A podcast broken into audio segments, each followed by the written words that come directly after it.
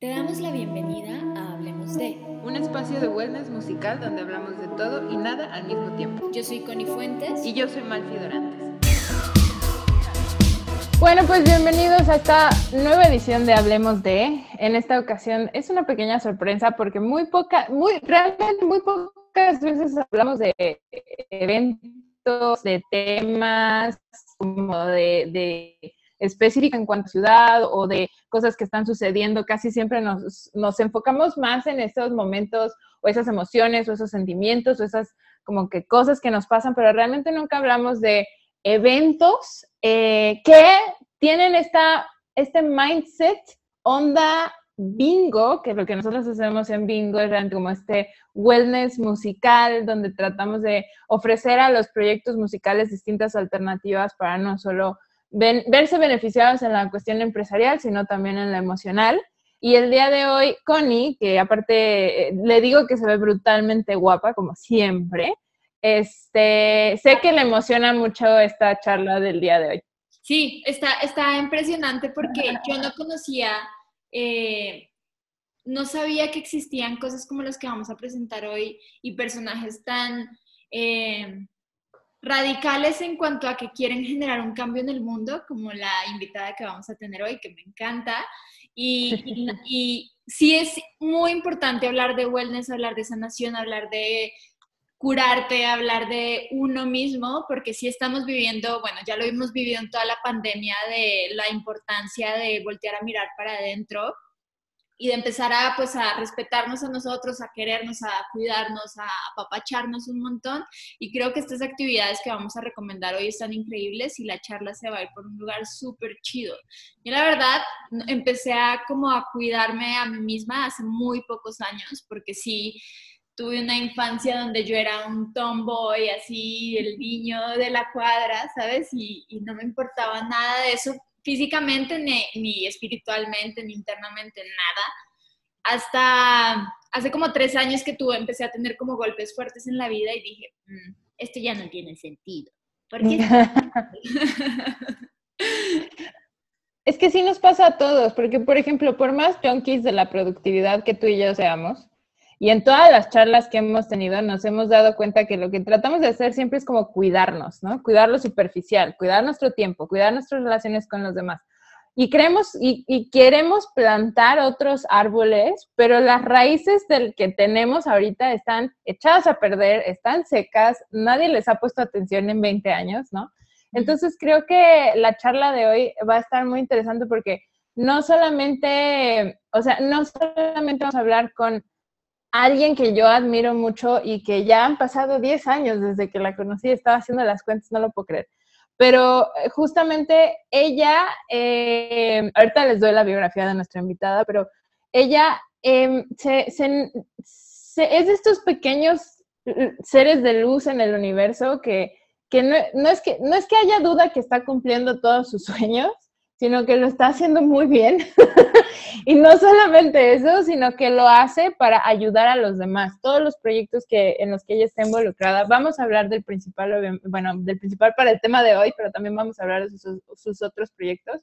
Tienen la, la, como que la visión de apoyar a otras personas. Y eso es algo que se me hace muy, muy, muy valioso y seguramente a Connie también, y es la razón por la cual nosotras iniciamos Bingo. Pero bueno, para que no pase más tiempo, y ya, por el amor de Dios, no, no me odien de hablar tanto y, y luego me dicen que hablo mucho de los invitados y, y, no los dejo hablar a ellos, pero es que realmente los admiro mucho. vamos a presentar ahora sí a Paola Palazón. Hola. Hola. Voy a leerme. Ay, qué bella, gracias. Escuché todo, todo, sí. Está detrás, escuché todo. Voy a leerme un poco tu biografía para que la gente te conozca. Eh, tú naciste en el Caribe, pero eres mitad chilena, mitad española. Eh, escribes desde los ocho años y eres periodista, pero también estudiaste moda en Buenos Aires. Ella se adentró en el mundo editorial desde joven, fue directora de Time Out y ahora lleva el colectivo de diseño mexicano Siki, Ser Mamá Hoy y Bomtea. Ha recibido diversos premios, entre ellos uno, del, uno de la World Association of Newspapers en el 2007, un Cannes Lions 2010 en 2014, un premio de turismo del gobierno de CDMX 2017 y en el 2019 el premio Atenea en el Senado de la República por la causa a las mujeres y la igualdad de género. En 2020 lanzó con la editorial Planeta su primer libro como autora hecha en México. Escribe sobre maternidad en el Washington Post, en sopitas.com sobre la salud mental y da clases en la Universidad de la Comunicación. Pero su proyecto con más alma es ser la mamá de Teo. Ah. Fan. Mi Fan. pollito. Sí. Pues bueno, Paola, pues bienvenida a, a Hablemos de, y justo queríamos empezar por, digamos que aquel proyecto que a Connie y a mí se nos hace muy, muy, muy importante en este momento, que es Bomtea. ¿Cómo inició? Mm, Bonte inició, yo justo, bueno, el otro día me di cuenta que todos los proyectos que comentaste iniciaron por una necesidad personal, Mm. eh, tanto mía como de mis compañeras y compañeras con quien los hago. Eh, Bontea nació, al igual que los demás, de una necesidad personal. Eh, básicamente yo tenía mucho rato cuestionándome, ya tenía rato yendo a eventos, eh, muchos hablaban sobre, sobre todos estos eventos que, que le hablan a las mujeres, Ujú. siempre salía como con mucho cuestionamiento eh, propio, o sea, digo, hay espacios para todo. Claro. Eh, en esos eventos me había tocado ir a hablar, me había tocado ir a cubrir, a trabajar, me había tocado ir como público y como que siempre sentía la, la necesidad de tener un espacio diferente, o sea, esos espacios están bien, eh, pero el primer cuestionamiento que, que surgía era como que, bueno, la mayoría de esos espacios que hoy en día le hablan a la mujer están basados en el, em- hablan del empoderamiento y hablan del empoderamiento desde el Ujú. punto de vista del éxito profesional. Entonces ese fue como el primer cuestionamiento como clave que decía, pero es que no, o sea, no sé, no puede ser que mi empoderamiento esté basado únicamente en mi título, Claro. o sea, en un título Ujú. nobiliario, ¿entiendes? Prácticamente un título nobiliario. Eh, o sea, digo, yo soy mucho más que mi trabajo. Esa es una. Después, y también pensaba, bueno, mi mamá fue ama de casa mucho tiempo y eso no quiere decir que no esté empoderada. Eh, Maru, que es quien me ayuda en casa y es la nana de Teo, pues bueno, no es la CEO de una gran empresa, es la CEO de mi hogar, que para mí es lo más importante del mundo. Y es la mujer más empoderada del mundo. Pero bajo esta percepción, como ella no es la CEO de Peche, de Coca-Cola, de Lala, de lo que sea, pues está empoderada. Entonces, como que ese fue como el primer cuestionamiento. Y ojo, también digo, entiendo que estos espacios existan. Yo hace como un año o dos años me tocó ver en uno de estos espacios a quien entonces era directora del Fondo Monetario Internacional y decía, claro, es increíble. Hace 20 años jamás hubiésemos pensado que una mujer ocupara esa posición. O sea, Ujú. es increíble. Pero yo no quiero, pues en ese momento yo estaba a la cabeza de Time Out, no quiero seguir, o sea, que todo lo que es- hable de mí como mujer se apagó la la de Time Out. Ya. O sea, o sea, no. Eh, o sea, está increíble, pero no. Entonces, ese era como el primero. Luego, la mayoría de estos eventos eh, generalmente ocurren como en unos ambientes en los que yo no me sentía tan cómoda. Porque bueno, entonces iba con tu amiga con el pelo morado, yo con los brazos tatuados, entonces en estos hoteles súper ostentosos y lujosos, y decía, "Mm, No, ya. o sea, donde tienes que ir como con unos códigos con los que Sí. pues yo nunca he machado, esa es la realidad, no me siento cómoda. Entonces, sí, entonces como que claro, o sea, me sentía rara, esa es la realidad, no me sentía tan cómoda. Entonces era como el segundo cuestionamiento, no estar cómoda. Y dentro de esa misma comodidad de esos espacios, muchas veces yo sentía que había como muchos prejuicios y el juzgar, o sea, ver, si ibas a ciertos eventos donde todo es sano y natural y bla, bla, bla, entonces tienes que comer solo comida vegana, solo comida natural. Y yo, bueno, pero si me quiero comer algo gordo, o sea, quiero venir a disfrutar, básicamente, no que me estén diciendo que tengo, cómo me tengo que vestir y qué tengo que comer. Y luego está un punto importante, y vuelvo con el punto del empoderamiento, y capaz esta persona que estaba en el Fondo Monetario, que decía, bueno, yo he escuchado esas charlas y decía, qué inspirador, increíble, es increíble lo que estas mujeres han logrado, porque realmente lo es. Pero ¿qué hago yo mañana con esa información? O sea, más allá de haberme inspirado en ese momento y seguramente esa inspiración me va a durar un tiempo y la voy a empezar a seguir, pero ¿cómo uso esa información para mí, para mi vida, para yo aplicarlo en mi día a día? Claro. Bueno, de todo esto salió, hay que hacer un evento para mujeres. donde, donde no estemos basados en presentar a las mujeres por si es CEO o no sé qué, uno. Dos, eh, si no, ellas son mujeres que tienen herramientas que te pueden ayudar eh, y que saben algo, te van a enseñar algo que te va a ayudar en tu día a día, a lo que sea. Dos, un espacio donde nos, donde nos pudiésemos sentir cómodas, entonces donde no solo vayamos a escuchar pláticas o charlas, sino que también sí tengas para todo. Pases el día, puedes comer allí, entonces si quieres comer algo súper sano o eres vegana o vegetariana, lo comes. Si te quieres comer algo grasientísimo, también lo comes y nadie te va a ver mal. O sea, todo está bien, todo es válido, todo es permitido. si quieres ir en chanclas, si quieres ir en pijamas, o sea, como sea. Y donde además están admitidos hombres y mujeres por igual, niñas, niños, perros, todo el que quisiera ir. Entonces, Así salió Gontea. Gontea, la primera edición la hicimos en noviembre del año pasado, de 2019. Fueron dos días en formato festival, donde cada día había ocho charlas y al final de cada noche había música en vivo de proyectos de mujeres en acústico. Había un bazar de productos de bienestar y de belleza y de cuidado personal.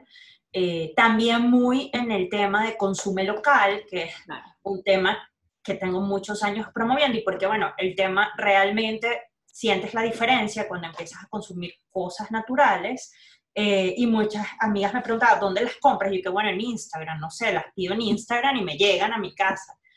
Y dijimos, bueno, vamos a juntarlas todas en ese bazar. Es que muchas eh, veces no sabes, no sabes lo que hay alrededor tuyo y... Claro, y hay una cantidad, o sea, hay una cantidad de proyectos. Eh, hay, habido, primero hubo un boom de temas creativos, sobre todo en la moda, de eso habla mucho mi libro, pero de dos años para acá ha habido un boom también de productos naturales, de cosmetología, perfumes, de todo, o sea, pero realmente no, si no las buscas en Instagram, hay muy pocos espacios donde las puedes comprar. Entonces, la idea era un poco tenerlas allí, que la gente viera que había una opción más allá de la que hay en el súper, de todo, de jabones, de todo. Eh, y de cosas también relacionadas con bienestar, porque había velas, eh, alimentación, un montón de cosas. Y entonces, ¿qué hicimos en esa tarima de, de charlas? Pues dijimos, bueno, vamos a invitar a mujeres, estaba dividido en tres bloques. Eh, inspiración, porque necesitamos inspirarnos, educación y acción.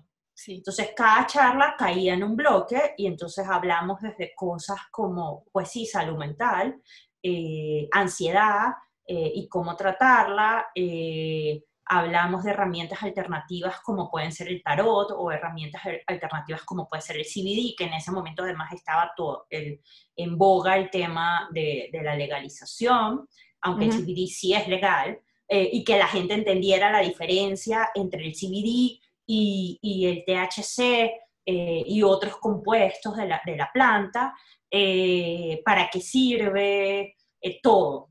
hablamos también de, hubo una charla que a mí me encantó sobre el tema de las hormonas, de las hormonas femeninas, y ahí algo se tocó, los hombres también tienen hormonas, y bueno, y de cómo en el caso de las hormonas femeninas están muy ligadas a los ciclos lunares. y, y, a la naturaleza. Eh, Hablamos que esa charla también fue otra que a mí me encantó sobre mitos de alimentación, hablamos sobre cómo leer el rostro de la gente y cómo esa herramienta te puede permitir a ti tener, pues sí, en tu, te puede ayudar en tu trabajo, con tu familia, con tu pareja, con tus hijos, o sea, tratar de entender lo que la gente te está diciendo con los, con los gestos y con los movimientos que hace con su rostro. Entonces hubo una variedad de charlas como súper interesantes, fueron 16, en total. Em, nosotros esperábamos 1.500 personas. eh, fueron 3.600, eh, de las cuales fueron algunos hombres que no nos los esperábamos. O sea, digo, la comunicación es bastante girly, esa es la realidad, y es bastante femenina, aunque nunca hemos dicho, no, hombres no. O sea, al contrario, siempre se ha hecho la invitación muy abierta, pero nosotras no creíamos que, o sea, que ellos quisieran participar, o teníamos como la falsa creencia de que a lo mejor a ellos no les interesaban estos temas. Eh, ¿Y llegaron muchos? Más de los que nosotros esperábamos. O sea, la mayoría del público es evidentemente mujeres eh, y en nuestras redes sociales es igual. O sea, la mayoría de la gente que nos sigue son mujeres, pero hay un porcentaje de hombres que nosotros no esperábamos que fuese ese. Eh, esperábamos que iba a ser más apegado todo a mujeres. Claro. Eh, bueno, cuando terminó ese evento, nos empezamos, Sí, nos empezamos a replantear un poco qué queríamos hacer, porque cuando nosotros lo pensamos no, no estábamos muy claras hacia cuál iba a ser el futuro, sino como que, bueno, hagámoslo a ver qué pasa. Y si a la gente le gusta, pues vemos que sigue. y les gustó. y les gustó. Eh, empezamos a tener muchas llamadas de otros países y otras ciudades esas dos semanas después y de algunas marcas. Eh, y nosotros planeamos para 2020 seis eventos. Y bueno, pasó lo y bueno, y bueno, falló el COVID. Y bueno. Pero creo que, a ver, no me dejarás mentir que una plataforma como la que ustedes proponen, porque yo, si usted, querido la persona que nos está escuchando no puede ver, pero quien nos está viendo, si alguna vez ha querido ver a Connie enamorándose, solamente ve este video porque es, es, justa, justo una de las cosas que nosotros eh, nos encanta eh, de lo que hacemos, es que somos buenas trabajando, nos gusta nuestro trabajo, lo disfrutamos mucho, pero muchas veces nos hace falta como limpiar esa parte antes, ¿no? O sea, si realmente si estamos durmiendo bien, si estamos comiendo bien, si estamos, etcétera, etcétera. Entonces creo que acabas de tocar un tema muy interesante, que el concepto es muy valioso, o sea, el concepto del, del proyecto es muy importante, mucha gente lo necesita y puede ser desde doctora, nutrióloga, publicista, mamá, pero aún así necesitas como que limpiar el, el centro, ¿no? Balancearlo. Sí. Cuando tú lo llevas a la plataforma digital, que es lo que se ha tenido que hacer, lo único que les iba a pasar es que les fuera mejor. bueno, también creo que el llevarnos a la plataforma digital de alguna manera nos hizo afinar mucho más lo que teníamos en la cabeza. Ok. Que a lo mejor, Claro, todo esto justo que tú hablas. Eh, nosotros teníamos meses cuestionándonos un poco entre nosotras sobre el tema del wellness. Porque bueno, cuando empezamos y hicimos el primer evento, decíamos, bueno, pero es que no puedes hablar de empoderamiento femenino si no estás bien. O sea, primero tienes que estar bien por dentro y luego estás empoderada. Pero bueno, en ese momento lo veíamos muy así, así lo bajamos. Eh, y cuando nos y planeamos los seis eventos un poco bajo la misma narrativa, necesitas estar bien por dentro. Eh, yo creo que el tema de la pandemia nos hizo, como nos tomó un par de semanas más que, que si no hubiese pasado esto, nosotros hubiésemos arrancado en marzo, el 22 de marzo, el primer evento y ahí nos seguíamos hasta todo el fin de año, porque era 22 de marzo, 25 de abril, luego el otro era junio, no me acuerdo si era el 17 o el 18, luego era septiembre, luego era octubre y luego era otra vez noviembre. Pero bueno, no hubiésemos tenido el tiempo posiblemente de sentarnos a decir, pero ¿qué quiere decir estar bien por dentro? Claro. Para empoderarnos. Eh, entonces, bueno, y, eh, y, la pandemia lo permitió porque cuando empezó todo esto, que nosotros terminamos y decimos, bueno, ya el evento de, de marzo se pospone. Pues, al inicio yo estaba muy clara y empeñada en que se pospone. Y decía, no, no, en agosto. Yo le decía a la etiquetera, no, en, máximo en agosto volvemos. Y bueno, amiga, sí, muy equivocada, muy equivocada. aquí no se cancela nada. Así, yo no esa palabra cancelar no se utiliza, pospuesto. Pero ya venía y dijo, bueno, hay que posponer abril también. Y, después, y hay que posponer junio y septiembre. Y dije, no, ya. Y eso, pero, bueno. algo bonito que permitió la pandemia, uno es conocerse, porque es que estábamos viviendo en automático todos. Todos en nuestra vida vivíamos a full, constantemente ocupadas en un montón de cosas sin ver para adentro. Entonces la pandemia nos permite ver para adentro y también Totalmente. en todos los niveles. En la música, como tour manager, como PR, como lo que sea, también igualito. Te hace Sí. cuestionarte como de, ok, ¿hacia dónde estoy enfocando mi atención? Y te permite ver como esos espacios que no veías dentro de tu propia empresa. Y eso está cabrón. Sí, totalmente. Y ahí fue que dijimos, bueno, cuando empezamos a hablar de nuestra boletera, nuestra tiquetera, que es Go Live, eh, y aliados, ellos nos, cuando posponemos todo, ellos nos llaman y nos dicen, oigan, piensen en hacer algo digital. Eh, y fueron súper claros, aquí no va a haber eventos hasta 2021, eh, chance en diciembre, algo chiquito, bla, bla, bla. Eh, y, y nos dijeron dos cosas. Uno, no, no se divorcien de la idea del digital, piénsenlo. Eh, no va a haber fronteras de ningún tipo, que nosotros creo que eso no lo vimos hasta que vimos los resultados, hasta que realmente nos pasaron, mira, 45 países conectados, 13 personas desde Singapur, no sé cuántas personas eh, desde Seúl, o sea, como que eso lo dimensionamos en ese momento que vimos ese Excel con la cantidad de personas por país y dijimos, claro, estos, ellos tenían razón, no hay fronteras. Eh, nos decían, no hay espacio físico tampoco. Y, Ah. y la tarea más importante, eh, ellos tenían meses como viendo el tema en, en Seúl y en Estados Unidos sobre todo, eh, y entrando a foros, porque ellos también producen eventos, es la emoción. Lo único que no Mm. hemos logrado, nos dijeron los productores, es la emoción. O sea, cómo competir con la emoción de un evento presencial. Claro. Y bueno, como que dijimos, déjennos sentarnos. eh, pues bueno, yo estaba saliendo a mi vida corporativa, Carol se estaba moviendo a Acapulco, Teo estuvo 16 días en el hospital, o sea, fue así como, estoy saliendo del hospital, vamos a pensarlo, estoy pensando estas cosas en mi vida laboral, Carol se, acaba de mover- se tuvo que mover a Acapulco por temas personales, vamos a pensarlo. Y ya y ahí tomamos, dijimos, bueno, vamos a retomar esa conversación sobre el wellness. ¿Y qué es el wellness? Ujú. Entonces, siempre la discusión era como que nosotros teníamos una visión en la que el wellness ha, ha sido, el concepto ha sido mal utilizado porque ha estado muy enfocado al tema físico. Ujú. Eh, y entonces en ese momento nos planteamos, a ver, aquí hay de dos. O entramos a pelear y decir, no, es que eso no quiere decir wellness. Es que wellness tienes que empezar por la mente, luego el alma luego el cuerpo. O creamos un concepto nuevo. Ajá. Entonces, bueno, y de una tarde de conversación salió la palabra healness, eh, que la buscamos y no, no nos apareció por ningún lado. Y dijimos, bueno, Claro. vamos a empezar a usar healness, porque healness es una mezcla, en la página, ¿no? claro, entre healing y wellness. O sea, es ese, no vamos a meternos en esa lucha de decir, wellness no es esto, lo que ustedes están diciendo, wellness es esto y esto y esto.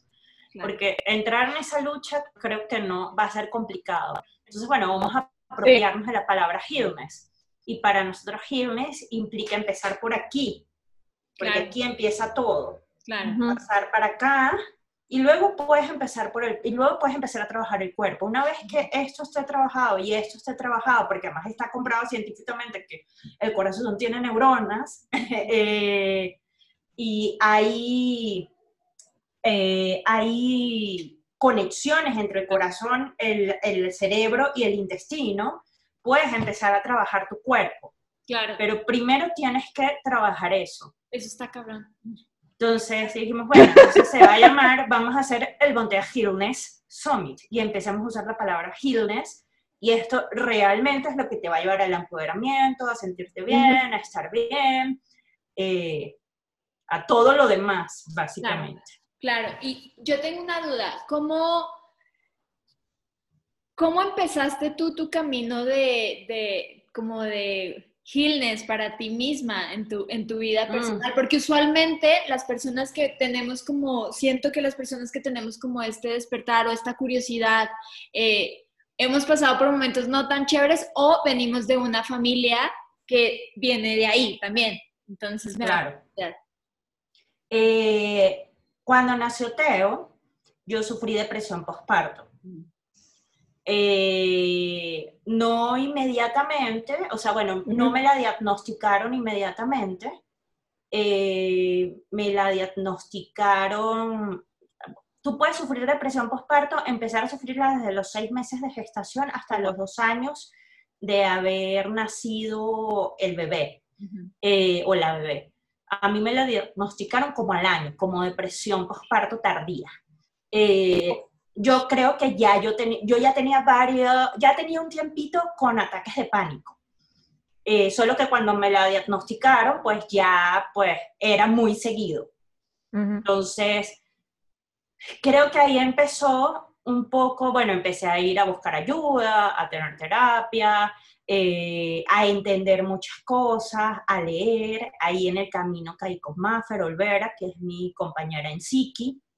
Y el año pasado, cuando nos reencontramos, ya teníamos un rato ambas en terapia, Maffer y yo quedamos embarazadas al mismo tiempo. Nuestros niños tienen, bueno, Teo se adelantó, pero bueno, tienen semanas de diferencia. Nosotros cuando estábamos embarazadas, ella tenía, justo teníamos cuatro semanas de diferencia en fecha de parto.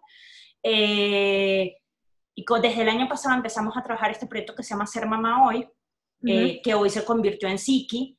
eh, y empezamos ambas a leer mucho eh, y a clavarnos mucho con el tema, en primera instancia, pues de la depresión eh, y de la depresión postparto.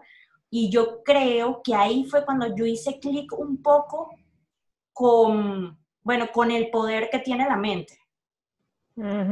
Esa es la verdad que, o sea, yo lo que siempre digo es, la mente humana es tan increíble y tan maravillosa que hoy en día ni siquiera la conocemos al 100, o sea, no hay forma de conocerla. Eh, pero nosotros podemos cambiar mucho de nuestra vida si nosotros empezamos a conocer algo, de lo poco que se sabe realmente. Que, o sea, al final, por eso yo hablo, todo el tema de, de sanación o healing no es más que autoconocimiento. O sea, de conocer el poder que tú tienes y del poder que tiene tu mente. Y para eso tienes que empezar, a, uno, a nombrar las cosas como son, a entender un poco cómo funciona, a decir, bueno, sí, tuve depresión, bueno, sí, esto se llama, estoy emputada hoy, tengo ira hoy, eh, estoy cansada, estoy ansiosa, esto es un ataque de pánico, o sea, estoy feliz, Claro. o sea, empezar a reconocer eso y también empezar a entender un poquito cómo, cómo funciona esto que tenemos aquí arriba. Y digo, no lo vamos a lograr posiblemente en esta vida y seguramente hay muchas conocerlas, porque Sí. la mente es tan impresionante, tan impresionante, Sí, nos que sorprende a no hemos podido descifrarla, esa es la realidad. Pero sí conocemos muchas cosas de cómo es su funcionamiento. Entonces, desde, y yo creo que empezó un poco ahí, empezar a conocer y decir, wow, es que si yo reconozco, y creo que lo primero empezó justo con el tema de la presión postparto y con los ataques de ansiedad. Yo ya podía reconocer conscientemente cuándo iba a pasar un ataque de ansiedad. Y entonces, ¿cómo llevar eso a otro lugar? Ujú. Claro. Entonces, en el momento que tú te das cuenta, o que por lo menos yo me di cuenta, que dije, ah, wow, lo pude evitar. Sí, sí, sí, sí, Y sí, dice, O sea, es así como que Lo sientes. lo hice conscientemente, ¿sabes? Claro. Sé que venía. Sí, Entonces dice, claro, el poder está en mí. claro. Sí. Está Digo, hay cosas y emociones que a veces no podemos evitar y no está mal. Eh, y tampoco está mal decir, bueno, tuve un ataque de ansiedad, pues ya, ataque de ansiedad, ya pasó, bye. Claro, pero es que estamos muy preocupados por otro millón de cosas afuera de nosotros que ni siquiera podemos entender, ni nombrar, ni nada. Eso de, eso de nombrar, ahorita que fui a una terapia que se llama constelación familiar, que me invitó Malfi, este, decía, me decía, me decía así de, ¿cómo estás? Y yo, bien. Me dice, bien, no me dice nada. Claro, porque siempre es lo común. ¿Cómo Claro, estás? Bien. Ah, hola, ¿cómo estás? Bien. ¿Y tú? Bien. Ajá. Pero Claro, no puedes tampoco ta- estamos diciendo, no vayas por la vida, hola, te presentan a alguien, ¿cómo estás? O sea, digo, no se trata un poco de eso, porque luego la gente se confunde un poco. Sí. Eh, Y también se confunde con eso que dices tú de que no se trata de solo lo físico. Creo que cuando tú empiezas a trabajar tu mente, también empiezas a agradecer tu parte física, ¿no? Empiezas Claro. a agradecerle a tu cuerpo y cuando empiezas a agradecerle a tu cuerpo, pues tomas decisiones un poquito más conscientes de, de cómo tratas tu cuerpo y ahí es donde empieza a cambiar como todo en 360 tu vida en general. Está súper bonito. Y hay un invitado que ustedes tienen para la edición que viene el 21 de noviembre que se llama Deepak Chop- Chopra. Soy tan fan. Sí. bueno, él, además, una de las cosas que él más promueve, que es la meditación, pues es un gran ejercicio que en mi caso me ayudó muchísimo. Bueno, más que la meditación en sí, pero a ver, hay muchas formas de meditar, porque esa es.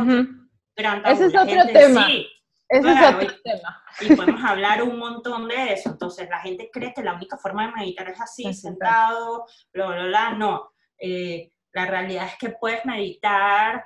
eh, yo le hablaba con una, sí, así, en movimiento, o sea, yo le hablaba con, con una de mis terapistas y lo hablaba hace poco con el podcast que sale pronto de Siki, eh, lo hablamos con una terapista también, o sea, ella un día me dijo, no, es que tu forma de meditar es contemplar a tu hijo. Y yo, sí, totalmente.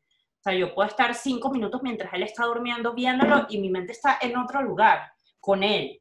Entonces, hay mil formas de meditar. Eh, y bueno, la respiración es un ejercicio, digo, a mí no me gusta decir recomendar, porque bueno, yo creo que no soy quien para recomendar, y porque cada quien tiene que probar sus propias eh, herramientas. Exactamente. Pero a mí, la, la, una de las herramientas que más me funcionó cuando empecé la terapia por la depresión postparto fue el tema de la respiración. Claro. O sea, yo cuando sabía que venía, además de otras herramientas, empecé a usar CBD, a probar el CBD para poder dormir, por ejemplo, eh, usaba mucho la respiración de solo tres minutos, Es que en respirando, ningún lado- en ningún lado te enseñan a respirar. nada. Y bueno, y es lo más básico, o sea, es básicamente lo que nos da la vida, empezando por ahí. Estaba leyendo un artículo justo de la importancia de la respiración, que hay, una, hay un término que se llama apnea de mails, que tú cuando estás checando tus mails aguantas tu respiración. Puede ser. No, no, no, no he sido consciente de eso, pero Es- no lo dudo. Claro. Sí, es como un estudio que le hicieron así muchísimas personas, lo voy a buscar y lo posteamos, Sí. pero sí decía justo que es muy común que cuando las personas están checando sus correos o sus mensajes, o, o- no, no tanto en la parte de redes sociales, más como de trabajo, dejan de respirar. Y yo ya me, yo sí me di cuenta. O sea, si yo sí de Sí. plano dije, así, ¿por qué me está doliendo la cabeza? Esto no es normal. Y después es como, ah, claro. Pero bueno, la meditación tiene mucho que ver con eso. Eh, la charla de Deepak al final trae una meditación de 15 minutos. eh, sí, en la que hay varios, hay unos, hay, bueno, está a través de la respiración. Eh, hay también un Dafne, que es una argentina maravillosa. Eh, su charla termina eh, en, pues en unos ejercicios de, de- de movimiento. Ella es bailarina y estudió teatro, entonces ha creado todo un sistema en el que hace ciertos ejercicios con movimiento y con el baile que también implican respiración.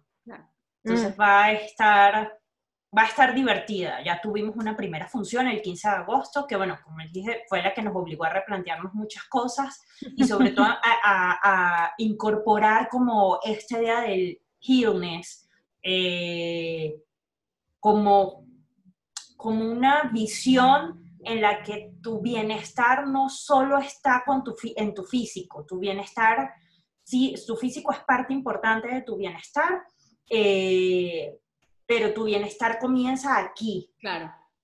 Claro. comienza en, en- en la y, y es algo que además hay que empieza con el autoconocimiento, empezando por nombrar las cosas, por entender que el cerebro no es lo mismo que la mente, que el cerebro es solo un soporte físico eh, y que la mente es una cantidad de conexiones y funciones cognitivas que tenemos y que es tan infinito como, como es, porque esa es ni siquiera es por como queramos, como es, porque la mente es una cosa maravillosa.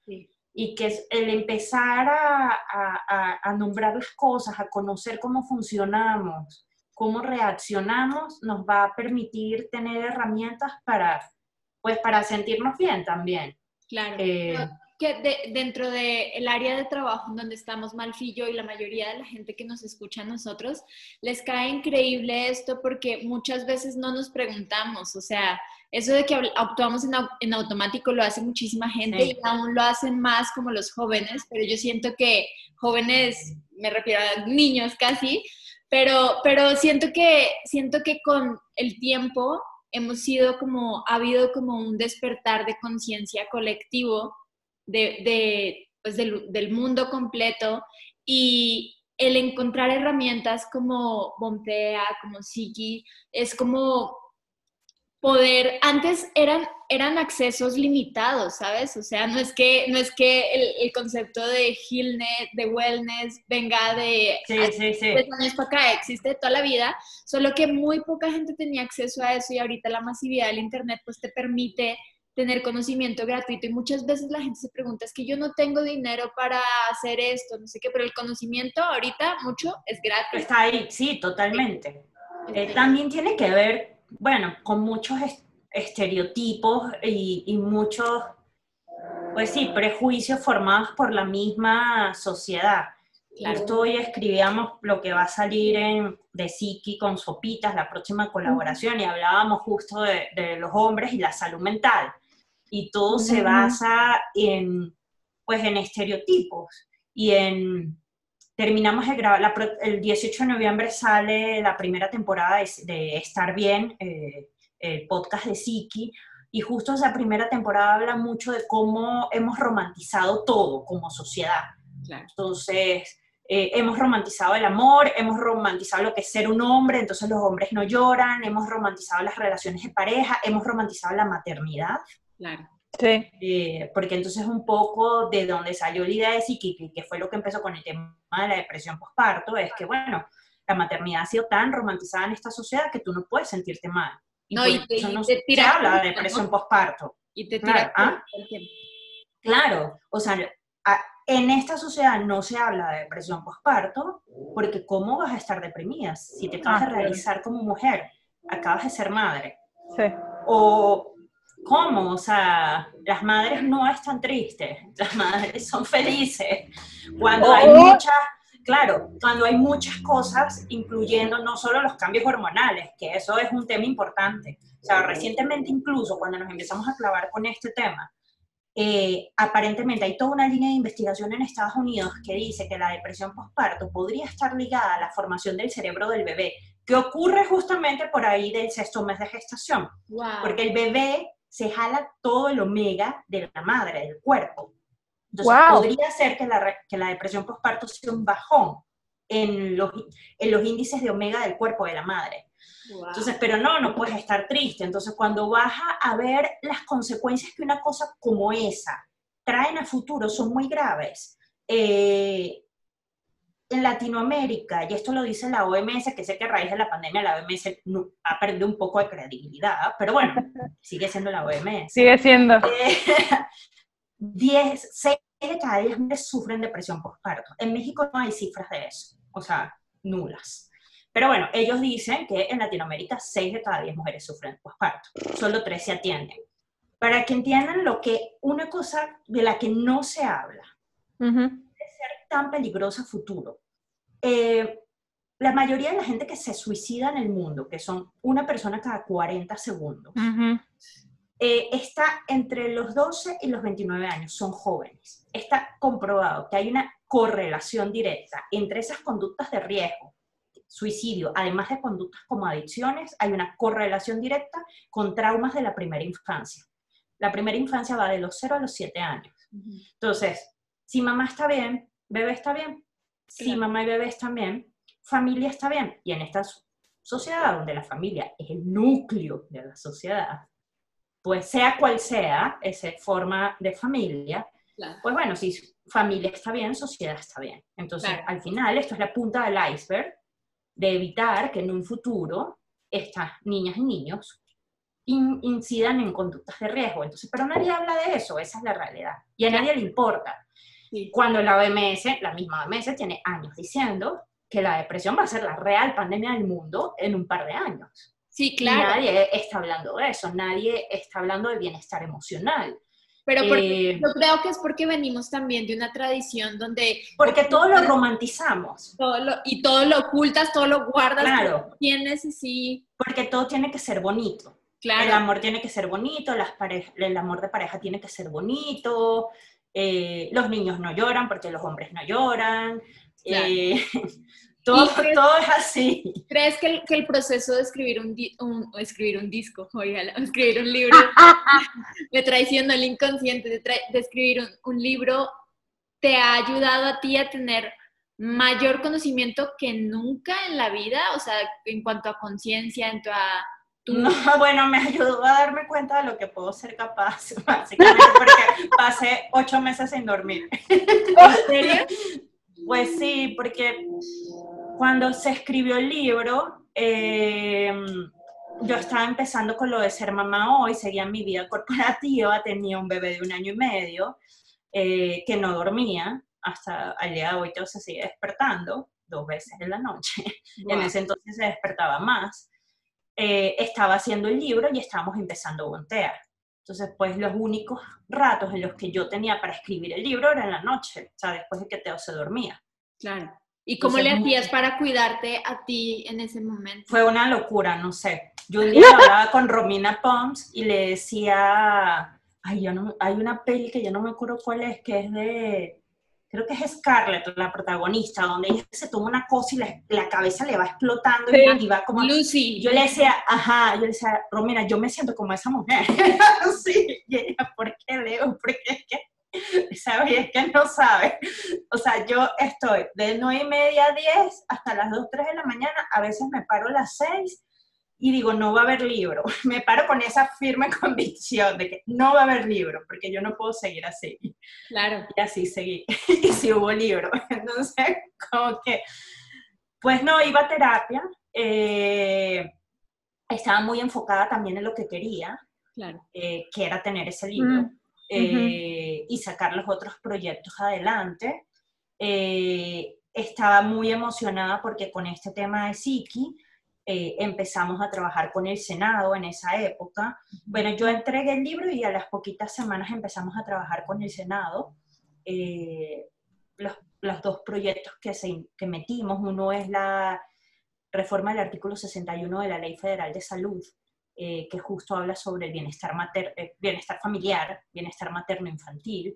Eh, tiene que ser un derecho de todas las mexicanas y las mujeres que vivan en este país, eh, que queden embarazadas, que sepan que existe una cosa que se llama depresión postparto, que es la Claro. punta del iceberg de que muchos de nuestros jóvenes se suiciden, Claro. básicamente. Eh, o terminan en adicciones. Ah. Pues sí, es súper fuerte, esa es la Ah. realidad. Sí. Eh, y no puede ser que la Secretaría de Salud de este país no tenga ni idea de cuál es el Claro. nivel de incidencia que hay, porque no hay cifras. O sea, no sabemos cuántas mujeres en este país de las que dan a luz sufren depresión postparto. Wow, porque Eh, también, también, también tenemos un sistema de salud donde todo es como, sí, tómate un ibuprofeno y ya se te va a quitar. Es que ni siquiera te lo dicen. A ver, Sí. yo me atendí en el sector privado y mi ginecólogo nunca me lo dijo. Nunca me dijo, eh, oye, a partir de los seis meses, ¿qué crees? Existe algo que se llama depresión postparto. Y la puedes sufrir a partir de los seis meses, estos son los síntomas, hasta los, después de los dos años de gestación. Nadie, y esto es lo que vas a sentir. Eh, la depresión postparto es considerada una enfermedad y es una, pues, considerada como una depresión importante. Eh, y para nosotras es, como les dije, la punta del iceberg de muchas cosas a futuro.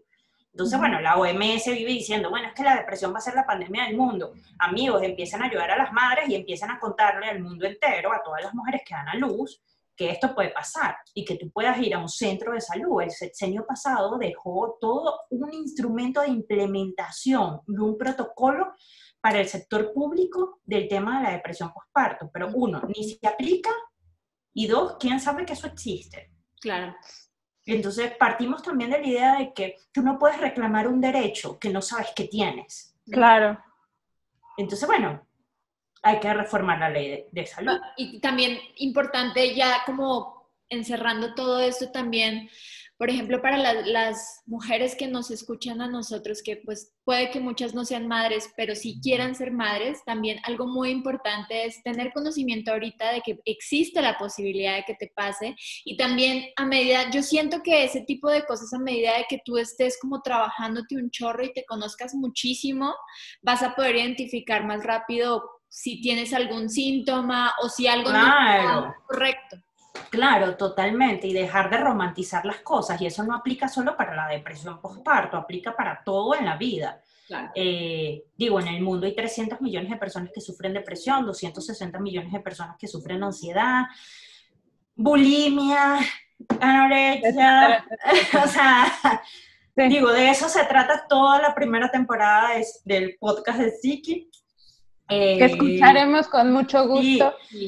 Eh, y nadie habla de eso, no hablamos de eso, porque además hay un tabú enorme con buscar ayuda, y con pedir ayuda, y con decir no me siento tan bien.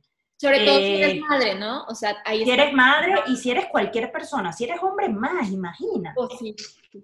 Sí, O sí. sea, si eres hombre, no, pero ¿por qué? Los hombres no se sienten mal, los hombres son fuertes, son machos.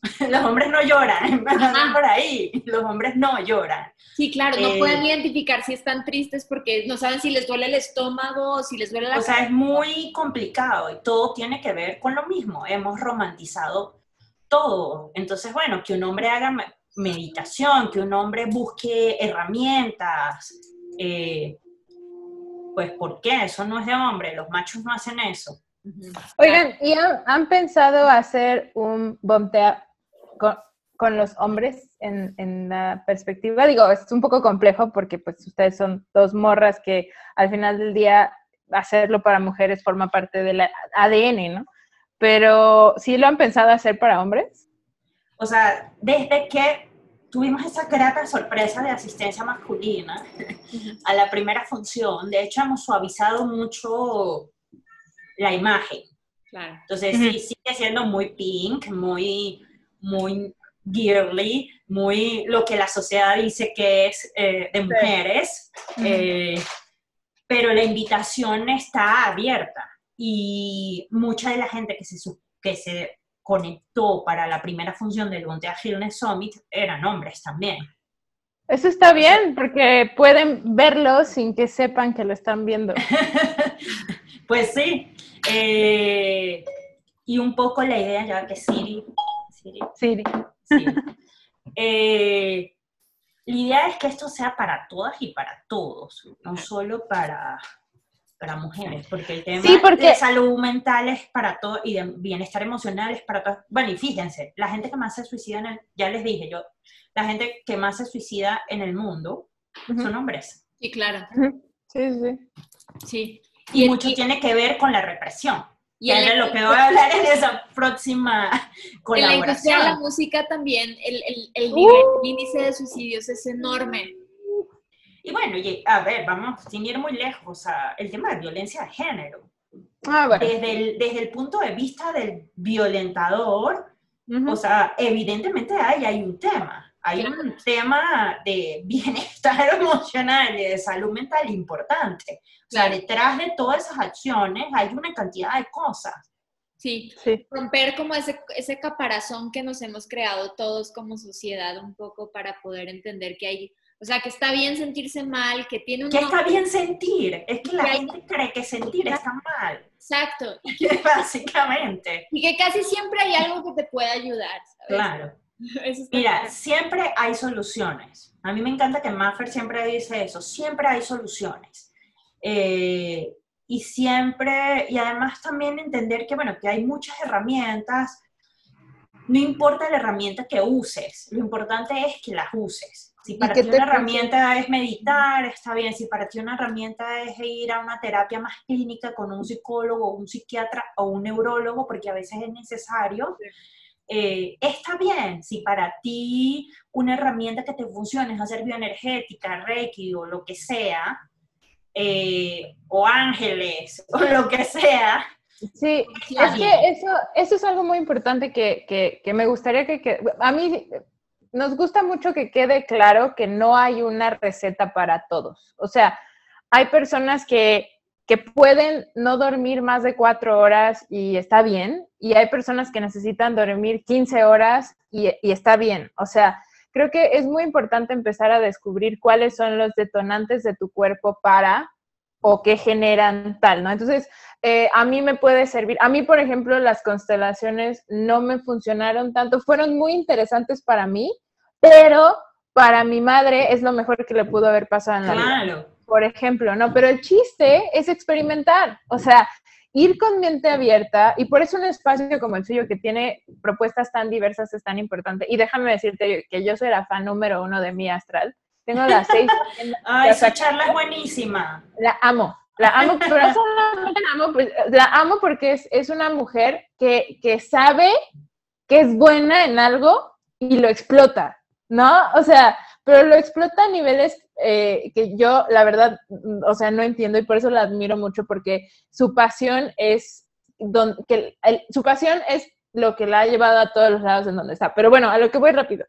Eh, hay gente que le sirve leer su carta astral y hay gente que le sirve hacer una hora en la caminadora corriendo con los audífonos, pero todas las opciones que ustedes ponen en la mesa son muy valiosas porque si tú eres una persona que medita físicamente, ¿no? Caminando, pues entonces, ¿cuáles son las alternativas de solamente caminar, ¿no? O sea, ¿existe algo que puedas hacer aparte de caminar, escuchar música, ¿no? Sí, por ejemplo, yo soy muy distraída, entonces lo mío es apagar las pantallas. Entonces, ¿qué tipo de terapia puedo tener sin pantallas, ¿no? Claro. Em, y, pero lo importante es la exploración, ¿no? Es como, esto sí me sirve, esto no me sirve, con esto sí me siento bien, pero no porque tu amiga te lleve a yoga, eh, rey, eh, de yoga, este, el hot yoga, a ti te va a gustar.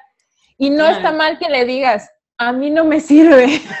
Claro, claro, Pero totalmente. es- estamos aprendiendo a vivir todos con este conocimiento nuevo y a preguntarnos. O sea, antes de eso sí es importante preguntarse y creo que lo mencionamos en cada uno de los podcasts del tema que sea. Es como, hazte preguntas en tu cabecita y empieza a ver. Cuestiónate. Y era un poco lo que tú decías, Connie. O sea, sí, evidentemente hay un despertar de la gente. Antes no nos cuestionábamos nada. O sea, yo lo veo y me da mucha esperanza y emoción, ilusión con mis grupos de la universidad, eh, que son chiquitas y chiquitas entre 18 y 19 años.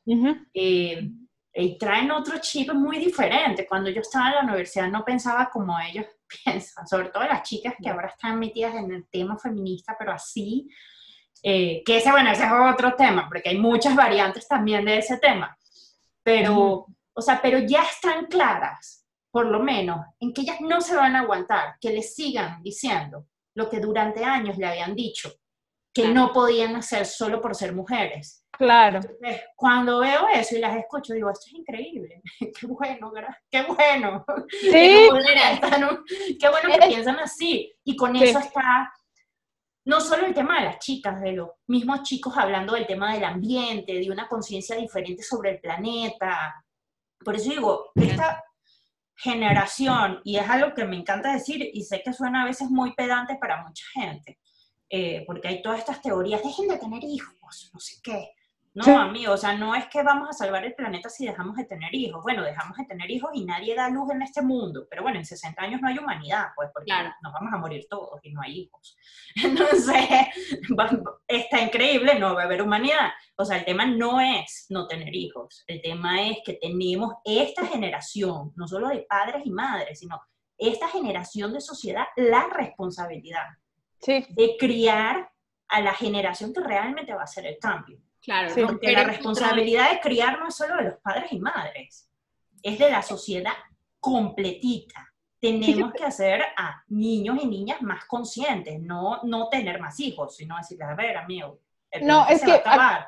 ah, ah, acabas de tocar un tema muy importante que yo siempre, y ya es, es- es- ahí vamos para el cierre Sí, del tema. vamos, sí. Sí, rapidísimo nada más que yo sé que hay gente que no debería de tener hijos y lo saben, pero por las reglas sociales de tener hijos, no solamente tienen dos, sino tienen seis o veintiocho. Claro, y además esa tiene que ser una decisión personal. Sí.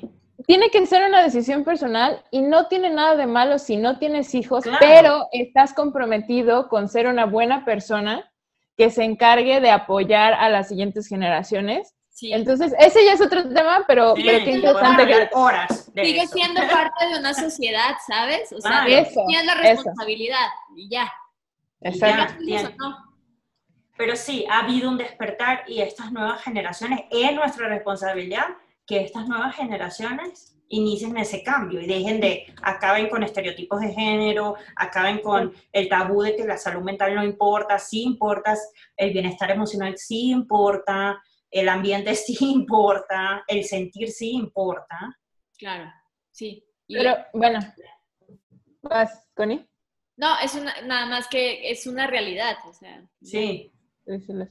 Pero bueno, normalmente todos nuestros podcasts los, los cerramos con una recomendación que cada una de nosotras da para el tema que hablamos, pero en particular el día de hoy no lo vamos a hacer porque vamos a recomendar tres cosas increíbles que platicamos.